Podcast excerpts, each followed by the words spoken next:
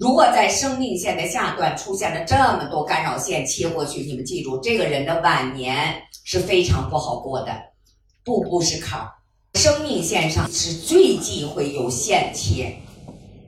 如果在生命线的下段出现了这么多干扰线切过去，你们记住，这个人的晚年是非常不好过的，步步是坎儿。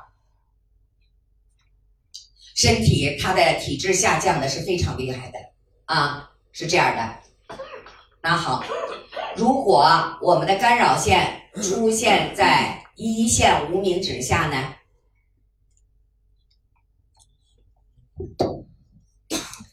这地方下来一条长线，是不是我们的贵人线？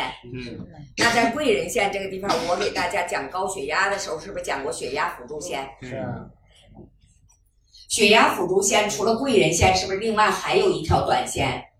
那那一条线是什么？是不是六线？所以出现在这儿还叫血压辅助线啊，血压辅助线，六线，血压那个辅助线在哪儿？想想在哪儿？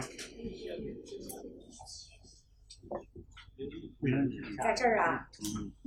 贵人线下来以后，这地方两条线下来，是不是叫血压辅助线？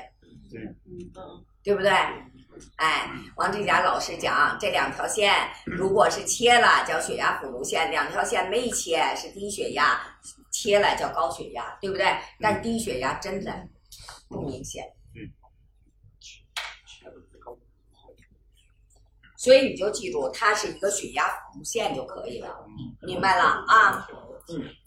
但是呢，有的人呢，他大鱼际大，他没有血压辅助线，但是呢，他的手指肚是鼓包包的啊，手指肚是鼓包包的。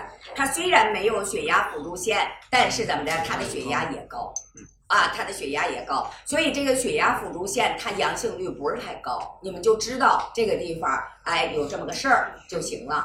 五线讲完了，六线讲完了，是不是要讲七线？